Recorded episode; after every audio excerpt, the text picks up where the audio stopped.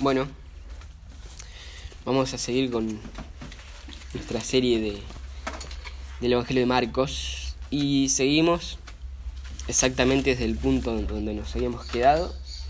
Vamos a seguir desde Marcos 6, eh, versículo 7 en adelante. Marcos 6, 7 al 29. Vamos a estar tomando hoy.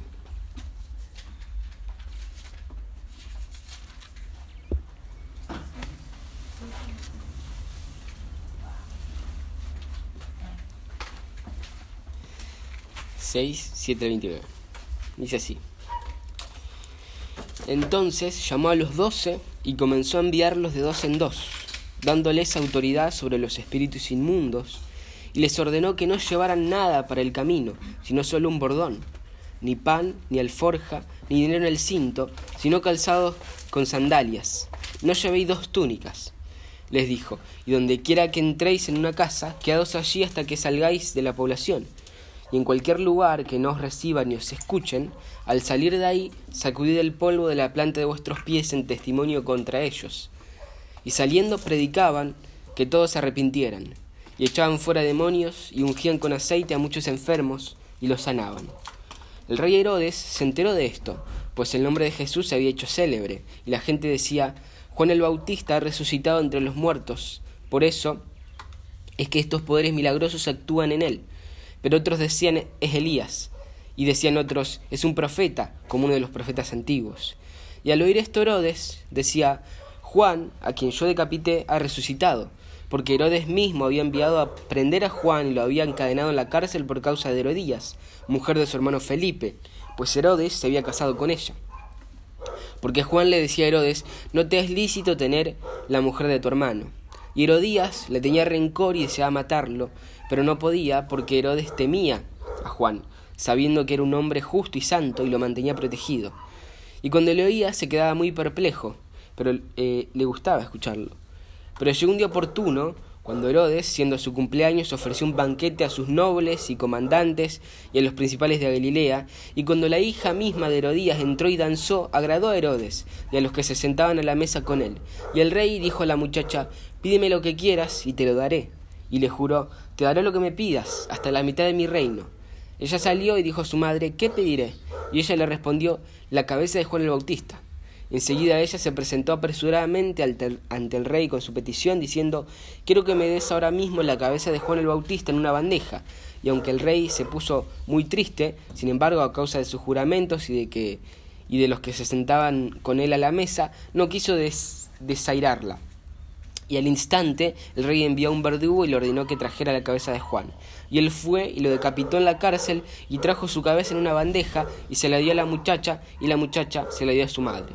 Cuando sus discípulos oyeron esto, fueron y se llevaron el cuerpo y le dieron sepultura.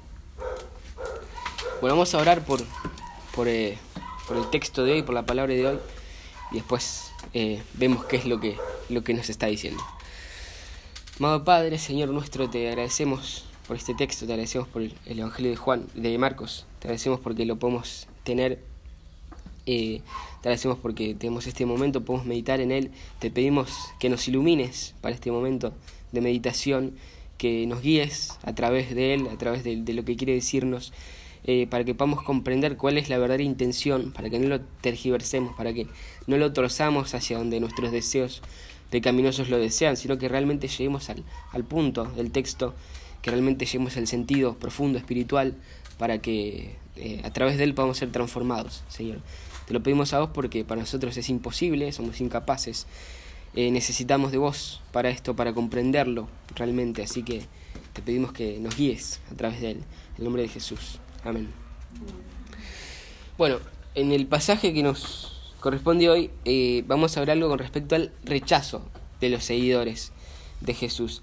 En particular, primero, de los apóstoles por parte de la gente de las aldeas y después del profeta, que es Juan el Bautista, por parte del gobierno, podríamos decir, o al menos por parte de alguien que tenía cierta autoridad. Como tal vez lo recuerden, espero que sea así porque hace bastante que lo vimos, pero la última vez, en el pasaje anterior, vimos eh, cómo el Señor Jesús fue rechazado. ¿sí? Jesús, acompañado por sus discípulos, llega a Nazaret, a su pueblo, eh, donde él se crió, y ahí se encuentra con una asombrosamente dura incredulidad, que es manifestada en un rechazo. Rechazo que intentó disfrazarse de racionalidad al argumentar que era porque ellos lo conocían desde chico, porque lo habían visto crecer, porque conocían a su familia, etc. Pero más allá de cualquier excusa, al fin y al cabo, ese rechazo realmente derivado del pecado de la incredulidad. Y el punto fue que el Señor Jesucristo fue rechazado por sus coetáneos, digamos. ¿Y cuál fue su respuesta ante eso? ¿De qué manera él respondió? ¿Se desanimó? ¿Cambió de plan? ¿Se replanteó sus prioridades? Bueno, nada de eso. Él, con total confianza en su Padre Celestial, continuó siendo fiel a la prioridad de su ministerio terrenal, que era la predicación del Evangelio, para el avance del reino de Dios. Y esta situación del Señor, que vimos la otra semana, va a ser de ejemplo y de enseñanza para los discípulos, para los seguidores de Jesús, ya que si rechazan a Jesús, nosotros no podemos esperar que a los seguidores de Jesús no les pase lo mismo. ¿sí? Eh, Jesús había llegado a Nazaret eh, enseñando y proclamando el, el Evangelio, proclamando la venida del reino con su llegada como Mesías, y por eso fue rechazado. Y si los seguidores de Jesús hacen lo mismo, si ellos proclaman ese mismo mensaje, ese mismo evangelio, tal como le sucedió al mismo Señor, ellos también van a ser rechazados. ¿sí? Si hay algo que nosotros hemos aprendido hasta ahora estudiando este evangelio de Marcos, es que el mensaje del evangelio, eh, que en la soberana providencia de Dios ha llegado hasta nuestras manos, hasta incluso estos días, es un mensaje que no pasa desapercibido, es un mensaje escandaloso, es un mensaje poderoso, ¿sí? Para quienes creen es poder de Dios para salvación y en efecto muchos van a creer y esa es nuestra esperanza y ese es nuestro motor para, para la evangelización, pero también van a haber muchos otros, otros tantos que lo van a rechazar, ¿sí? Ineludiblemente, inevitablemente y para ellos es juicio, ¿sí? Para los escogidos de Dios es eh, poder de Dios para salvación y para los griegos locura y para los judíos un tropezadero, ¿sí? Y no es la primera vez que nosotros nos encontramos con este tema en lo que vamos de, este libro, en lo que vamos del Evangelio, porque precisamente a eso se estaba refiriendo el Señor con las parábolas. ¿sí? Si lo pueden recordar cuando lo habíamos visto, el, eh, el punto de las parábolas, en el capítulo 4, era justamente las diferentes maneras en que el mensaje del Evangelio era recibido. Y en particular se hace cierto énfasis en el rechazo que se iba a experimentar al predicar el mensaje del Evangelio. ¿sí? El Señor Em, enseñó a sus verdaderos discípulos sobre, eh, sobre esto, sobre este tema, con sus parábolas. Y enseguida esa teoría se volvió práctica, ¿sí? Porque después de eso que pasó en el capítulo 4, en el capítulo 5 comenzamos a ver plasmada eh, en la realidad esa enseñanza de las parábolas. En primera instancia al ver cómo se ve la aceptación, cómo se ve la fe en ese mensaje. ¿sí? Eh, en los diferentes episodios que fuimos viendo en el capítulo 5, el endemoniado Gadareno, Jairo y su hija, eh, la mujer con flujo de sangre, nosotros vimos qué es lo que sucede, cómo es que se ve cuando el mensaje es recibido eh, con fe, ¿sí? cómo se ve la restauración de quienes creen en el Señor, desde la más profunda y desesperada podredumbre hasta la liberación, hasta la sanidad, cómo es que se ve cuando pasan de muerte a vida, aceptar el mensaje, por creer eh, con fe en él. Entonces primero se nos muestra cómo se ve cuando el mensaje es aceptado. Y después, desde el capítulo 6, vemos qué es lo que sucede cuando el mensaje es rechazado. ¿sí? Y esto lo vemos primero, lo vimos ya en, el corazón duro de los nazarenos, eh, cuando sus propios vecinos rechazan al Señor, rechazan al Mesías. Y ahora, continuando por la misma línea, vemos cómo son rechazados los seguidores de Jesús que proclaman su mensaje, que proclaman su evangelio. ¿sí? Eh, y de hecho el mismo Señor ya, eh, digamos, lo advirtió explícitamente a esto. Jesús le, dijo a sus discípulos, un siervo no es mayor que, su Señor. Si a mí me persiguieron, entonces ustedes también van a ser perseguidos. En efecto, así lo vemos en el texto de hoy, ¿sí? Ese rechazo eh, del cual ya había advertido, lo vemos materializado también, no solo en Cristo, como vimos eh, la otra vez, sino también en los que siguen a Cristo de manera particular en sus apóstoles primero por parte de la gente de las aldeas y después a Juan el Bautista por parte de Herodes y Herodías y su círculo, ¿no? Eh, el mensaje de Jesús no fue creído, eh, después sus discípulos son rechazados y finalmente mediante el recuerdo de un hecho particular que Marcos trae, porque es algo que pasó antes, pero lo trae y lo introduce acá, dejan claro que además de ser rechazados, también es perfectamente posible que, que sean puestas en peligro sus vidas. ¿Sí? Así que vamos a detallar nuestro texto a la luz de dos grandes encabezados. El primero, el rechazo de los apóstoles de Jesús por parte del pueblo, versículos 7 al 13, y el segundo, el rechazo del profeta del Señor, que era Juan el Bautista, por parte de Herodes, desde el 14 hasta el 29.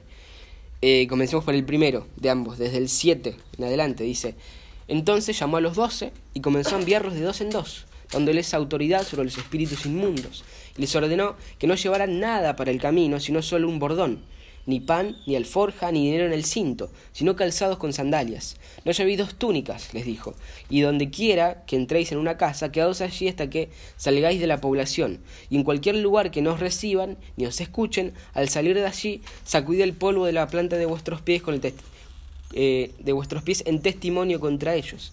Y saliendo predicaban que todos se arrepintieran, y echaban fuera demonios y ungían con aceite a muchos enfermos y los sanaban. Tal como lo vimos la última vez, como lo indica el pasaje anterior, el, versículo anterior, el versículo 6, una vez sale de Nazaret, Jesús continúa enseñando por las aldeas de alrededor.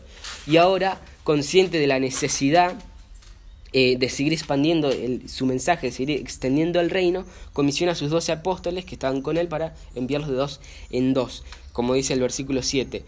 Y eh, Marcos no lo, no, no lo especifica, pero Mateo, que es el en el pasaje paralelo, eh, Mateo al relatar esto mismo, nos da un contexto para esto que el Señor hace al enviar a, los doce discípulos a predicar.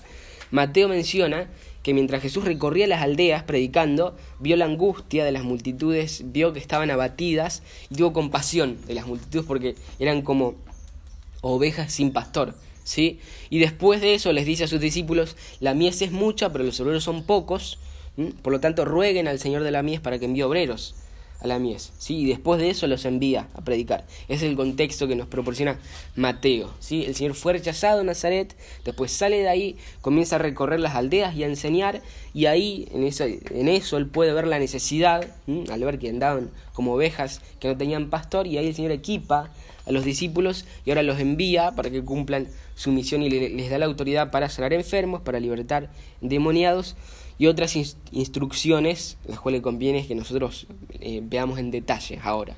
¿sí? Pero noten lo primero que el Señor hace. Lo primero que Él hace con sus discípulos es darle autoridad, ¿sí? enviarlos en su propio nombre, en el nombre de Jesús, sobre los espíritus inmundos.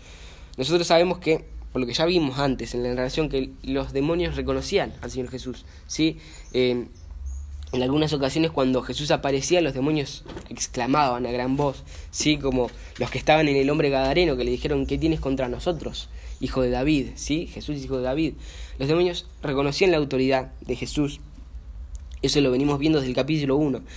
Eh, y la misión de los discípulos no era ir en su propio nombre, sino que se basaba en el hecho de que vayan en el nombre de la autoridad de Jesús, así como un rey que delega un emisario y le da poder para hacer todo en su nombre, el nombre de la corona, digamos, en el nombre del rey. ¿sí? El Señor de manera específica, de manera concreta, de manera intencional, porque el texto lo presenta así, en el texto aparece eh, como en un tono oficial, como en un tono solemne, él oficialmente les dio el respaldo, la autoridad para que ellos fueran e hicieran milagros y que predicasen en su nombre, ¿sí? Ya que al fin y al cabo los milagros que realizaba el Señor originalmente siempre eh, fueron para validar eh, su mensaje y su identidad como Mesías, ¿sí? Y en este caso serían para autenticar la comisión directa del Señor hacia sus discípulos, hacia sus apóstoles.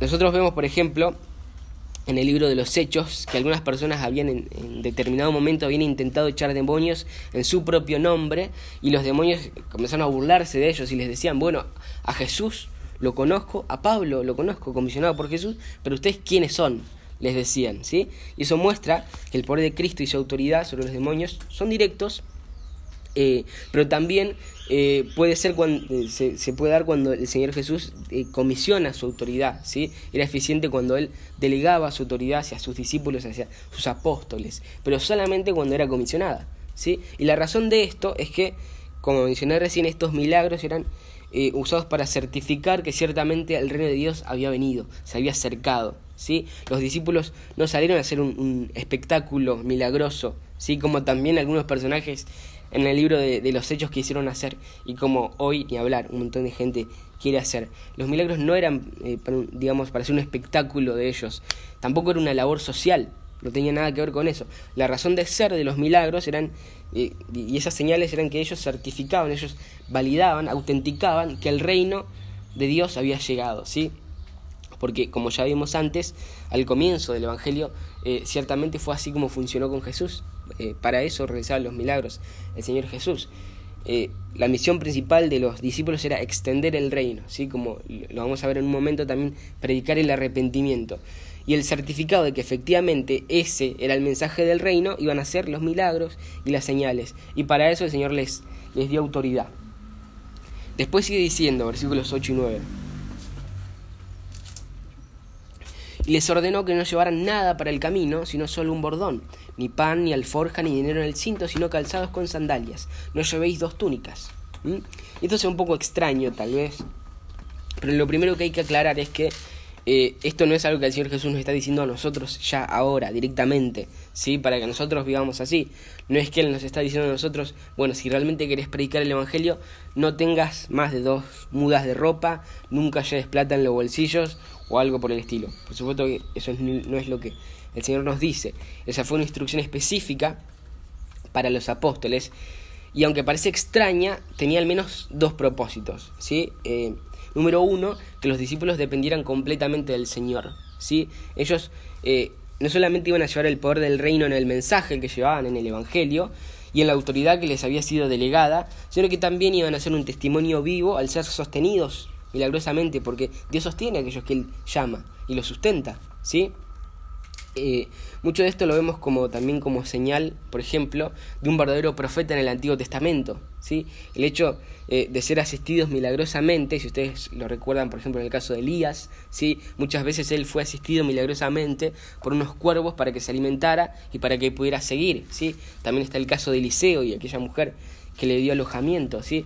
Eh, en el Antiguo Testamento encontramos este principio. En muchas ocasiones nosotros vemos a Dios certificando que el profeta es de Él por la manera en que lo sostiene, por la manera en que lo cuida ¿sí? y lo sustenta, incluso en medio de la adversidad.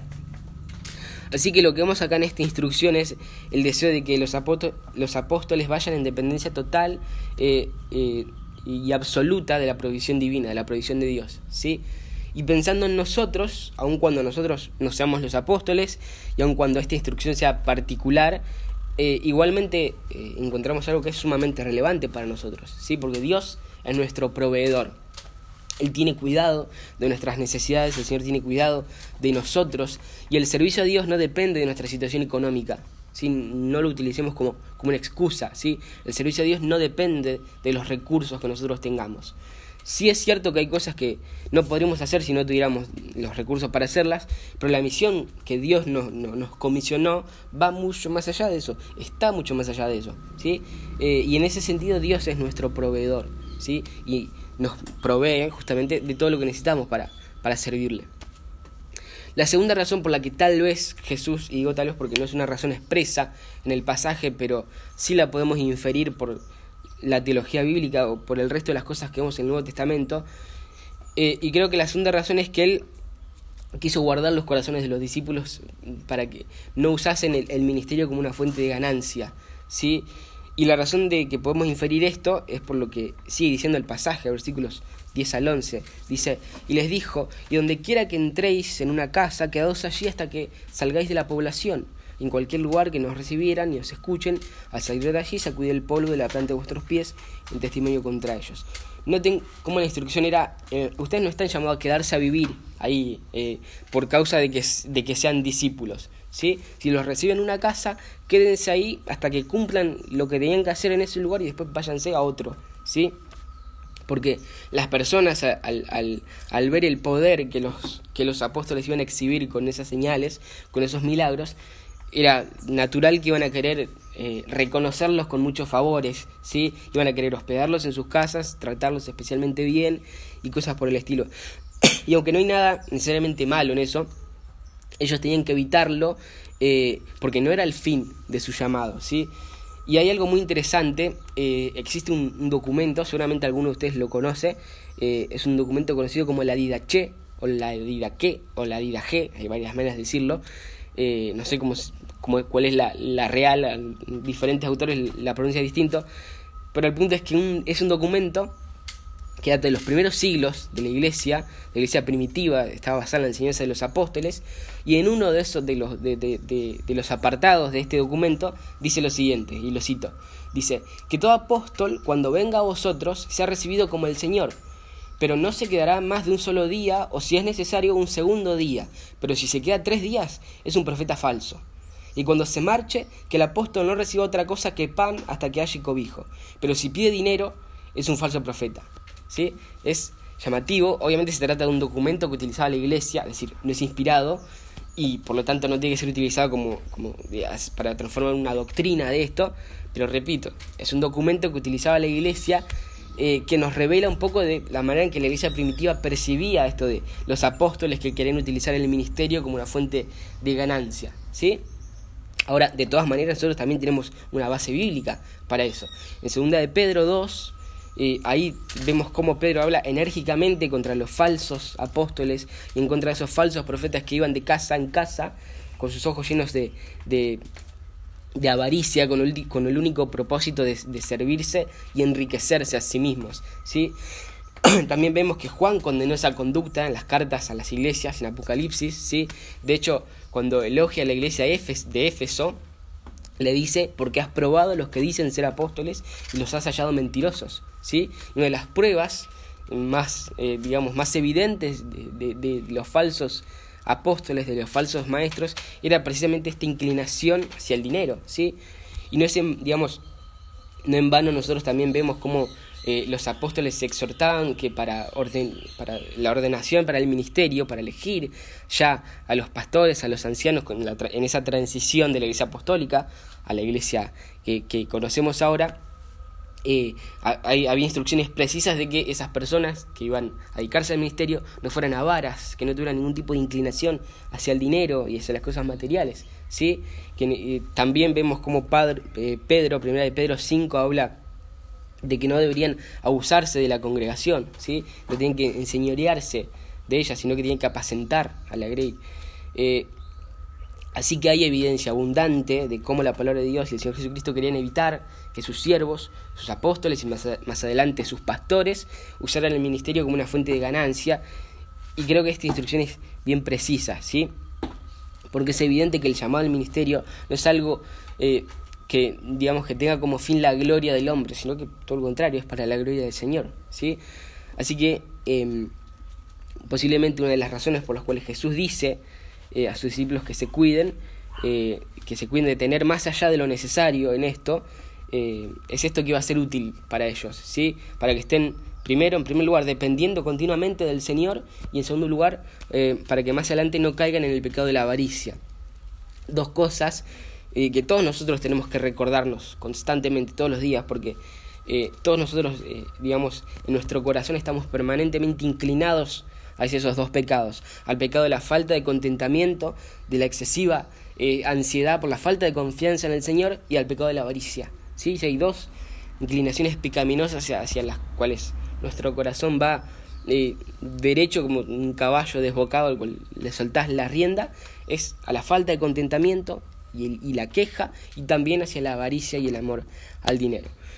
Pero lo realmente interesante de este pasaje o de estas instrucciones que le da el Señor es lo que vemos en los versículos 10 y 11 que recién leímos, pero lo leímos brevemente, porque todavía no observamos sobre la relación que estos versículos tienen sobre todo lo demás que Marcos está transmitiendo en esta sección.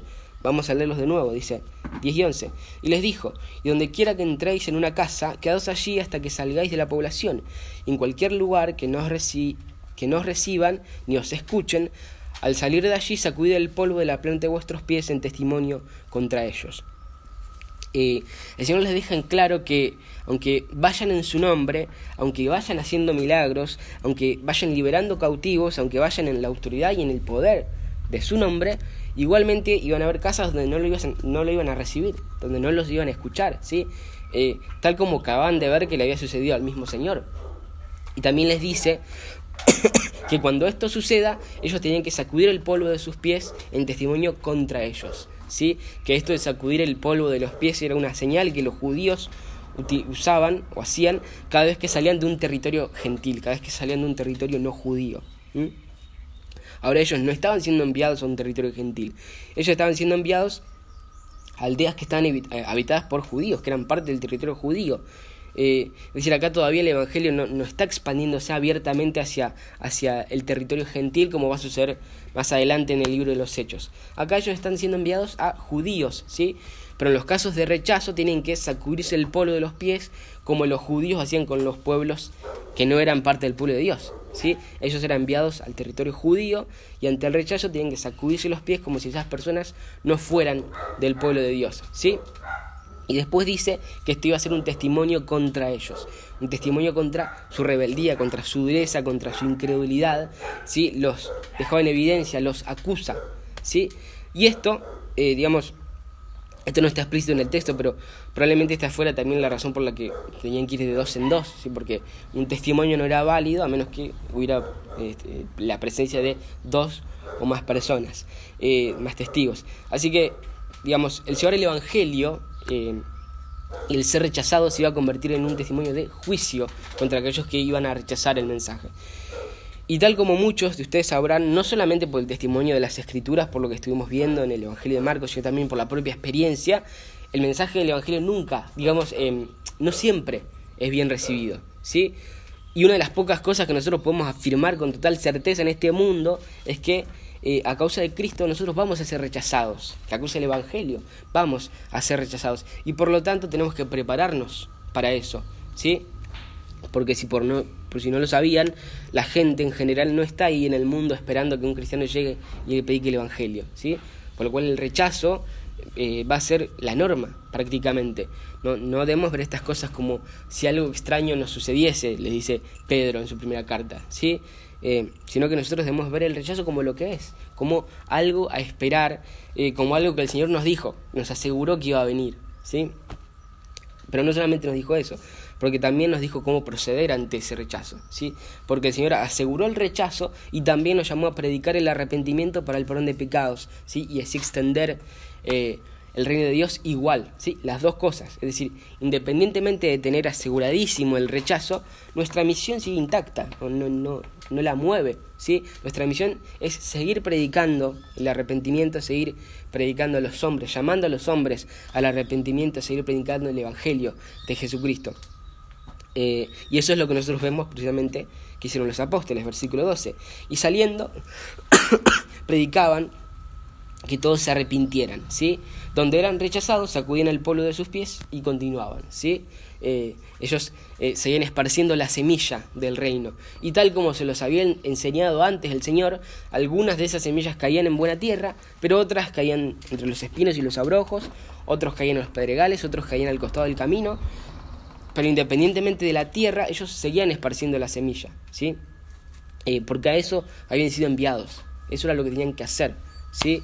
Eh, ellos seguían esparciendo la semilla. Eh, y nosotros no, tenemos que, tomar el, eh, el, rechazo al mensaje del Evangelio como si fuera algo personal, ¿sí? Debemos amar a nuestro prójimo y verlo como el necesitado que es, así como alguna vez también nosotros estuvimos necesitados del Evangelio.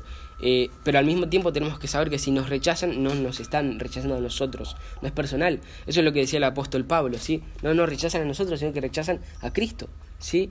Eh, y el mismo Señor también dijo que quien reciba un profeta, recompensa de profeta eh, obtendría, pero quien lo rechaza iba a obtener juicio. ¿sí? Eh, porque no, no los están rechazando a ellos, sino que lo están rechazando a Él. ¿Sí? El rechazo no es algo personal y eso tenemos que entenderlo sobre todo en el contexto de familia o de gente cercana, porque muchos creyentes intentan acercarse, acercarse a un familiar y predicarle y cuando ven que el cerco se cierra, digamos, la relación familiar se rompe automáticamente. Eh, y de hecho en la evangelización sucede mucho que nosotros comenzamos a evangelizar a una persona hasta que nos rechazan y después nos deja de importar en todo sentido. ¿sí? Al principio le preguntamos y estamos pendientes de todas sus necesidades, eh, pero luego del rechazo del mensaje del Evangelio nos deja de, de importar. ¿Y saben qué comunica eso? ¿Saben qué comunica que nosotros nos movamos con esa actitud, bueno, comunica algo muy feo. A la persona le comunica que nosotros solamente estamos viéndola como un objeto evangelizable, ¿sí? Y que cuando no pudimos evangelizarlo, ya no nos importa más, ¿sí? Eh, no nos interesa en absoluto porque nuestro interés realmente nunca había sido la persona. ¿Sí? Y eso es peligrosísimo y el resultado de tomarse el rechazo como algo personal y es por nuestro orgullo, que se interpone y que entorpece nuestra comisión, ¿sí? Nosotros debemos seguir reaccionando con compasión y no con soberbia, ¿sí? Incluso para aquellos que nos rechazan, porque eh, no sabemos si el Señor tiene dentro de su soberana voluntad abrirle los ojos eventualmente a aquel, digamos, a, esa persona para que aquel mensaje que antes para él carecía de sentido comience a significarlo todo, igual que sucedió con nosotros, ¿sí?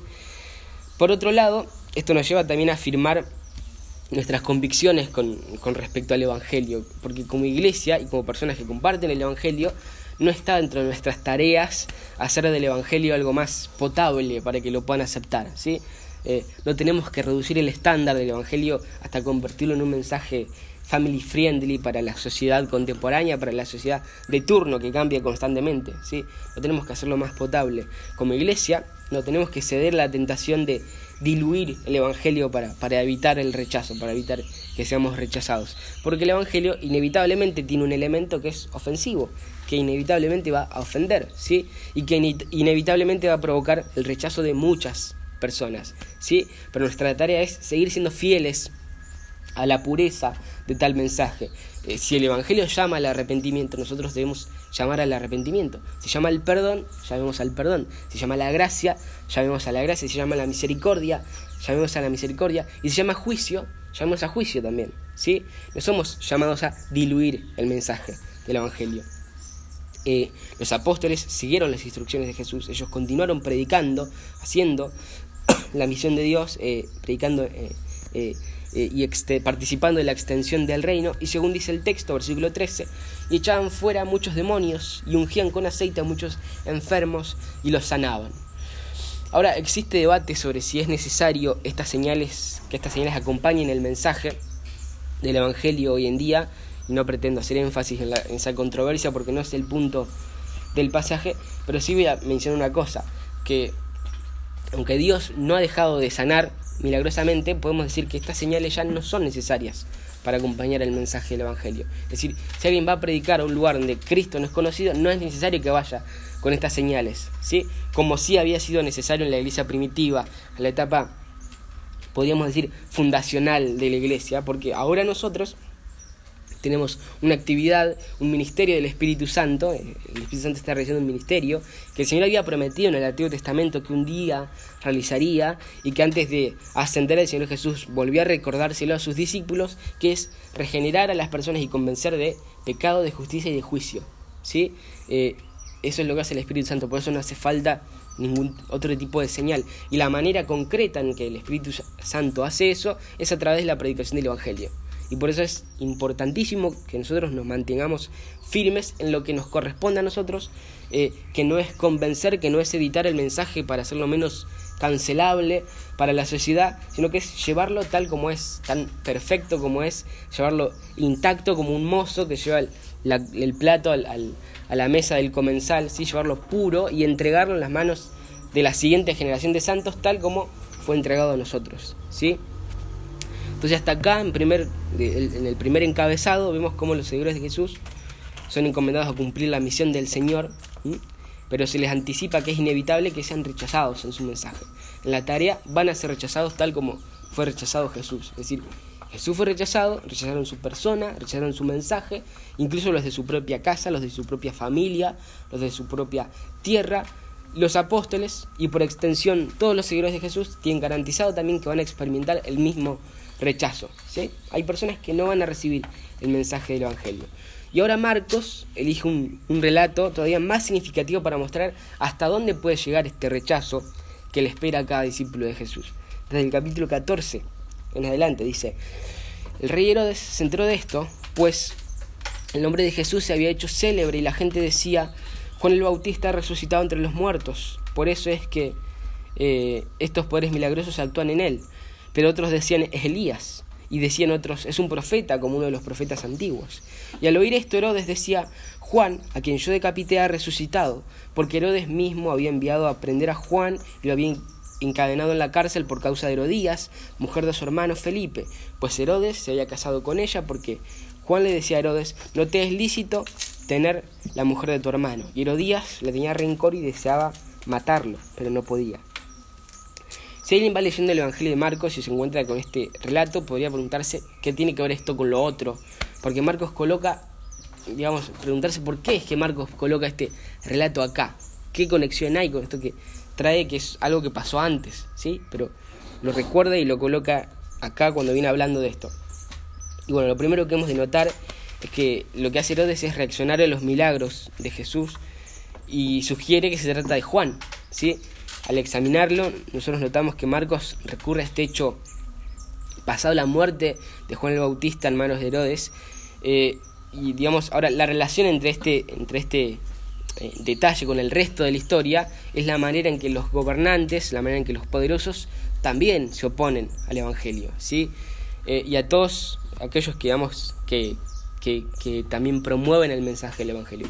¿Sí? Marcos, al traer este hecho, nos dice que mientras se lleva el mensaje de Jesús, eh, la gente normal de las aldeas, pero también los poderosos se van a, se van a oponer. ¿sí? Van a haber gobiernos que se van a oponer. ¿sí?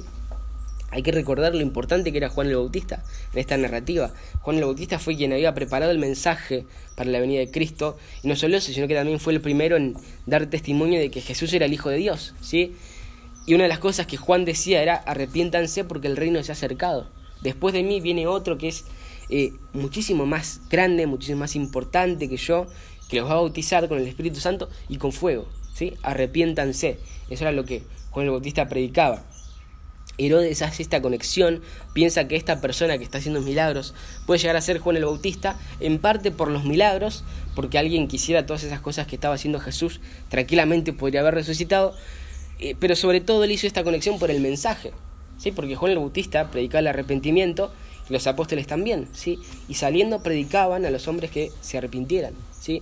el mismo mensaje que predicó Juan, el mismo mensaje que había incomodado a Herodes y sobre todo a Herodías, ¿sí? Eh, cuando Juan el Bautista los estaba, lo estaba denunciando de que no les era lícito lo que estaban haciendo.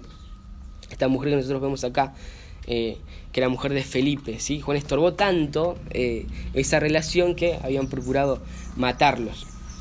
Eh, Herodes no se atrevía a hacerlo porque él ejercía cierto liderazgo en, esas provincias. No le convenía porque Juan tenía el, el, favor del pueblo, no le convenía meterse en problemas con el pueblo, pero la mujer empezó a inducirlo y en el relato se nos dice cómo aprovechó una oportunidad, del siglo XXI en adelante. Pero llegó un día oportuno, cuando Herodes, siendo su cumpleaños, ofreció un banquete a sus nobles y comandantes y a los principales de Galilea.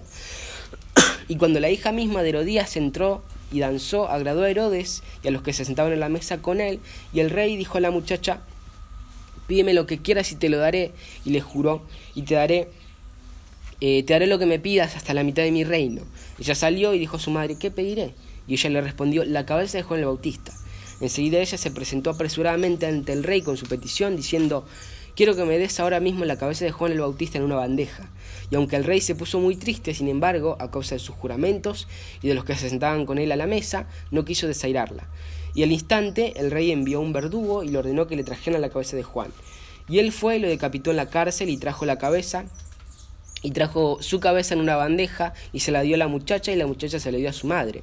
Cuando sus discípulos oyeron esto, fueron y se llevaron el cuerpo y le dieron sepultura. Es una escena cruda, ¿no? macabra, pero que ilustra bien hasta dónde se puede, cuán bajo se puede ir con el pecado.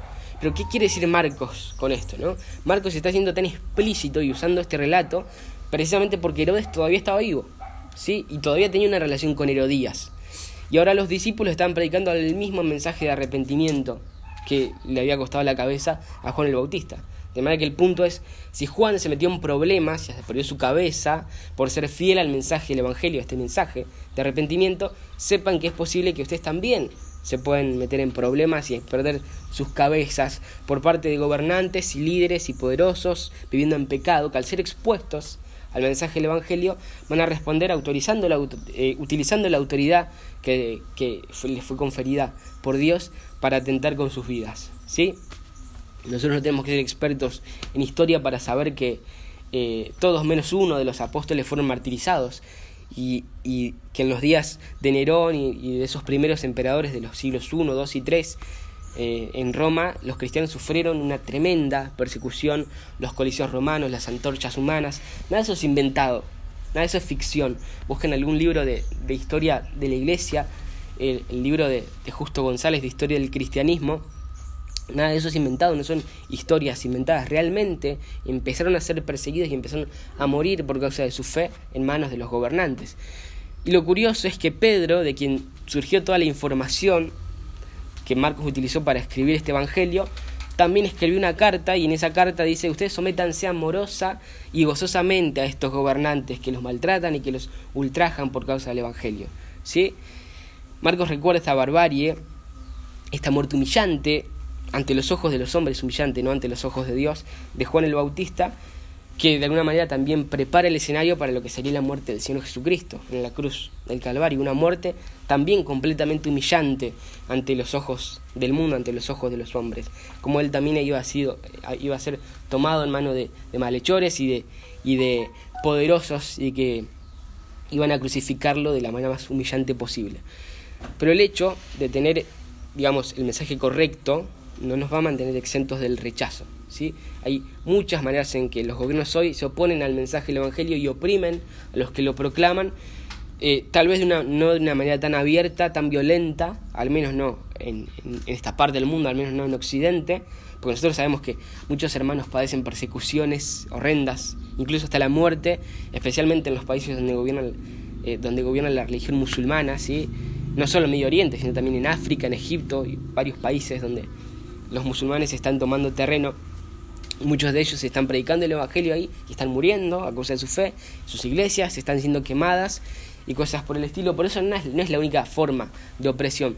Nosotros también vemos a gobiernos intentando destruir las bases del cristianismo, intentar eh, atentar en contra de, lo que el cristianismo defiende y, lo que el cristianismo proclama. ¿sí? La familia, el matrimonio, impulsan leyes a favor del aborto, leyes a favor del matrimonio homosexual, leyes a favor de las adopciones homoparentales. Y todas esas cosas son parte de un sistema estructurado gobernado por el príncipe de las tinieblas para socavar la verdad del Evangelio. Y lo realmente triste es que muchos están cediendo ante esa presión. ¿sí? Y para evitarla, para evitar cualquier tipo de presión o persecución o lo que sea, acomodan y diluyen el mensaje para no tener que sufrir. ¿sí? Eso es lo triste. De la misma manera que se puede acomodar el mensaje para simplemente no ser rechazado, por supuesto que también se puede acomodar el, acomodar el mensaje para no tener que padecer por parte de gobiernos opresores. Pero el punto es que si nosotros somos hijos de Dios, y tenemos el mensaje del Evangelio, no solo vamos a ser rechazados eh, por personas que no conocen a Dios, sino que, digamos, personas que cruzamos en lo cotidiano, sino que también es muy posible que seamos rechazados por eh, gobernantes, esos gobernantes que se creen dioses a sí mismos. ¿sí? Si Cristo, digamos, si a Él le pasó, nosotros no esperemos una mejor suerte. ¿sí? Van a seguir pasando nazarenos incrédulos, van a seguir pasando habitantes de aldeas que rechazan a, los predicadores, van a continuar habiendo Herodes y Herodías que se van a oponer, a oponer con todo el peso de su autoridad, ¿sí? Y eso es algo que nosotros tenemos que saber, es el punto de este texto, es, es lo que nosotros tenemos que saber, ¿sí? Tenemos que tenerlo en cuenta. Pero bendito el Señor que no nos deja sin esperanza en esta situación y en este mundo caído, ¿sí? Porque todo eso va a seguir habiendo, van a seguir habiendo Herodías y Herodes, van a seguir habiendo gente que rechaza, eh, aldeanos que rechazan a los predicadores y todo eso, em, pero también el Señor va a seguir levantando a personas comunes, corrientes, débiles, como nosotros, pero que van a ser fortalecidos por su bendita gracia para poder resistir, ¿sí? Y para poder llevar a cabo esta gran comisión, ¿sí? Esto todavía no terminó, pero sabemos cómo va a terminar, también el Señor nos lo, nos lo dijo, nos lo enseñó, recordemos las parábolas, la tierra buena, la planta que crece sin que nosotros sepamos cómo, la semilla de mostaza que comienza siendo la más pequeña de todas, pero termina como la más grande de las hortalizas. Y eso es posible, ese final que esperamos, el cual, es nuestra esperanza, es posible por lo que hizo nuestro Señor. ¿sí?